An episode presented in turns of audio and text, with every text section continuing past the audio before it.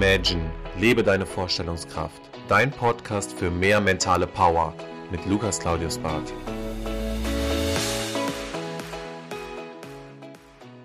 Schön, dass du wieder einschaltest. Ich hoffe, es geht dir gut und du hattest eine erfolgreiche Woche hinter dir.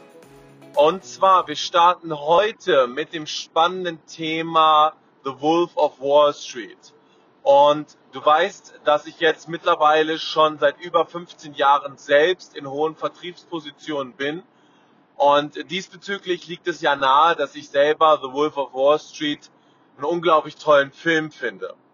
Und mich hat damals total interessiert, warum ist denn dieses Leben von dem Jordan Belfort, und ich hoffe, du hast den Film gesehen, und wenn nein, solltest du ihn definitiv nochmal anschauen, hat man sich immer die Frage gestellt, warum ist denn das Leben von dem Jordan Belfort so und so abgelaufen und nicht anders? Und äh, darüber hat er ein Buch geschrieben, die Straight Line Selling, er nennt es auch Akademie. Und gerade aus dem Vertriebsbereich ist es sehr, sehr interessant, sich das mal anzuschauen, was er der Meinung ist, warum Menschen erfolgreich sind im Vertrieb und inwieweit man das natürlich auch auf das reale Leben dann immer wieder duplizieren kann.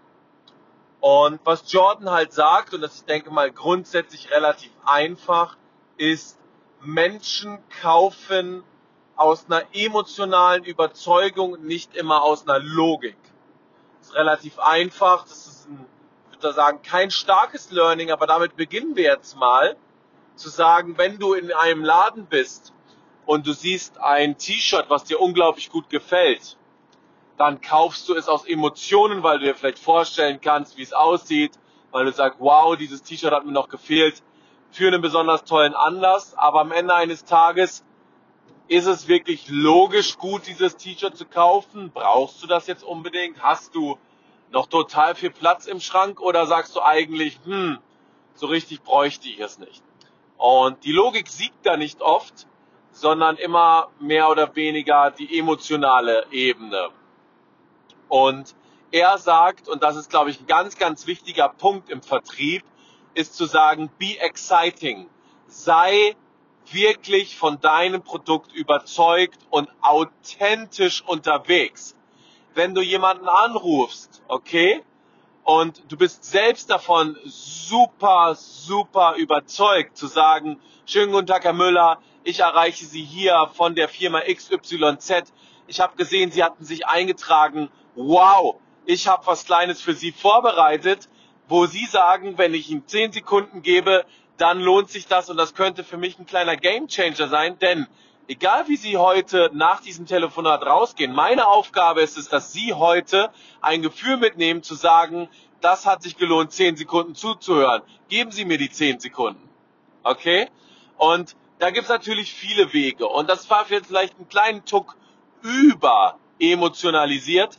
Aber, und darum geht es, der Kunde muss doch irgendwo abgeholt werden, als wenn ich direkt rangehe oder beziehungsweise den Kunden ran anrufe und ich sage, ja, schönen guten Tag, Herr Müller, hier ist XYZ von der Firma ZZZ. Ich habe da was für Sie vorbereitet. Ich hatte gesehen, Sie hatten sich interessiert, bla bla bla bla. Warum sollte da denn jemand zuhören? Warum sollte da denn jemand auf der Ebene unterwegs sein, dass er sagt, ja, dir schenke ich meine 10 Sekunden, 15 Sekunden etc. Und man hat mal gesagt, oder beziehungsweise man sagt, und das finde ich immer ein ganz schöner Leitsatz, ist, der, der zuhört, der lernt und der, der redet, verteilt das, was er schon weiß. Okay? Also könnte ich doch auch ein Gespräch mal anfangen und sagen, schönen guten Tag, Herr Müller, hier ist XY von der Firma Z. Ich habe was Schönes für Sie, denn man sagt immer, wenn man zuhört, dann lernt man was und derjenige, der redet, der gibt etwas preis. Also würde ich Sie doch gerne in diesen zehn Sekunden mal zu überzeugen, dass ich Ihnen etwas preisgeben darf, wo Sie sagen am Ende, da habe ich was gelernt. Und am Ende eines Tages geht es doch darum, einen gewissen Attention zu kreieren. Der Kunde muss doch dem Moment sagen, wow, das ist doch irgendwo interessant für mich. Be exciting. Sei authentisch, sei so, dass der Kunde sagt, da will ich zuhören. Ich bin mal in einen Apple-Laden reingelaufen und hatte damals ein T-Shirt dabei und da stand drauf 99 Problems und ich glaube, ich hatte es schon mal erwähnt und der Verkäufer bei Apple meinte zu mir, wenn du 99 Probleme hast, dann wird es aber mal Zeit für eine Lösung, oder? Und yes, he catched me. Ist doch ganz einfach. Sei anders, sei irgendwo mit deiner Leidenschaft, mit deiner Passion unterwegs und dann kriegst du auch die Attention von den Leuten. Es ist langweilig, so wie jeder zu sein. Es ist langweilig, wenn man da irgendwo keinen Unterschied setzt. Und es geht schnell, dass man keinen Unterschied setzt, denn man hört den anderen auch nicht zu. Also trag dich auch mal irgendwo mal wirklich in den Funnel ein. Trag dich mal bei einer Firma ein. Lass dich mal anrufen. Lass dir mal anschauen, wie die das machen, weil dann wirst du relativ schnell auch merken, aha, so machen die das. Was könnte ich vielleicht verbessern? Was könnte ich vielleicht auch verändern? Und Jordan Belfort, und ich denke, das wird in diesem Film sehr, sehr klar, geht es unglaublich darum zu sagen, sei aufgeregt, sei selbst von dem Produkt wirklich ein bisschen angeregt, dass du sagst, da habe ich Bock drauf, jetzt mit dem Kunden ihm das zu erzählen. So als würdest du deine beste Freundin, deinen besten Freund an, anrufen und erzählst ihm gerade vom Urlaub, der, der war der absolute Hammer. Ja, aber was, wie fühlt sich denn dein bester Kumpel? Der fühlt sich geil, der fühlt sich wow, da will ich auch in diesen Urlaub, okay? Und am besten bucht er auch Rhodos, wenn du gerade in Rhodos warst oder in Dubai oder whatever, weil er merkt, yep, das muss so geil sein, da habe ich auch Bock drauf, okay? Be exciting und genau darum geht es. Wie schaffe ich Kunden so abzuholen, dass sie Bock haben? Und jetzt ganz, ganz wichtig, er sagt, the first, sec uh, first four seconds is the selling point. Bedeutet, die ersten vier Sekunden entscheidet mehr oder weniger, wie das Gespräch weitergeht oder nicht. Und wir haben es eben schon einmal zusammen geübt. Die ersten vier Sekunden, darum geht's, dem Kunden klar zu machen, wenn ich exciting bin, wenn ich aufgeregt bin, wenn ich emotional bin, dann hört der Kunde mir zu. Und man kann das auch sehr, sehr schön machen, indem ich sage, sehr geehrter Herr XY, hier ist Fragezeichen von der Firma Fragezeichen. Wir hatten doch gesprochen miteinander Fragezeichen. Dann muss der Kunde immer wieder sagen, erinnere ich mich daran, erinnere ich mich daran, erinnere ich mich daran. Oh, ich muss ein Agreement geben, muss ein Agreement geben, muss ein Agreement geben.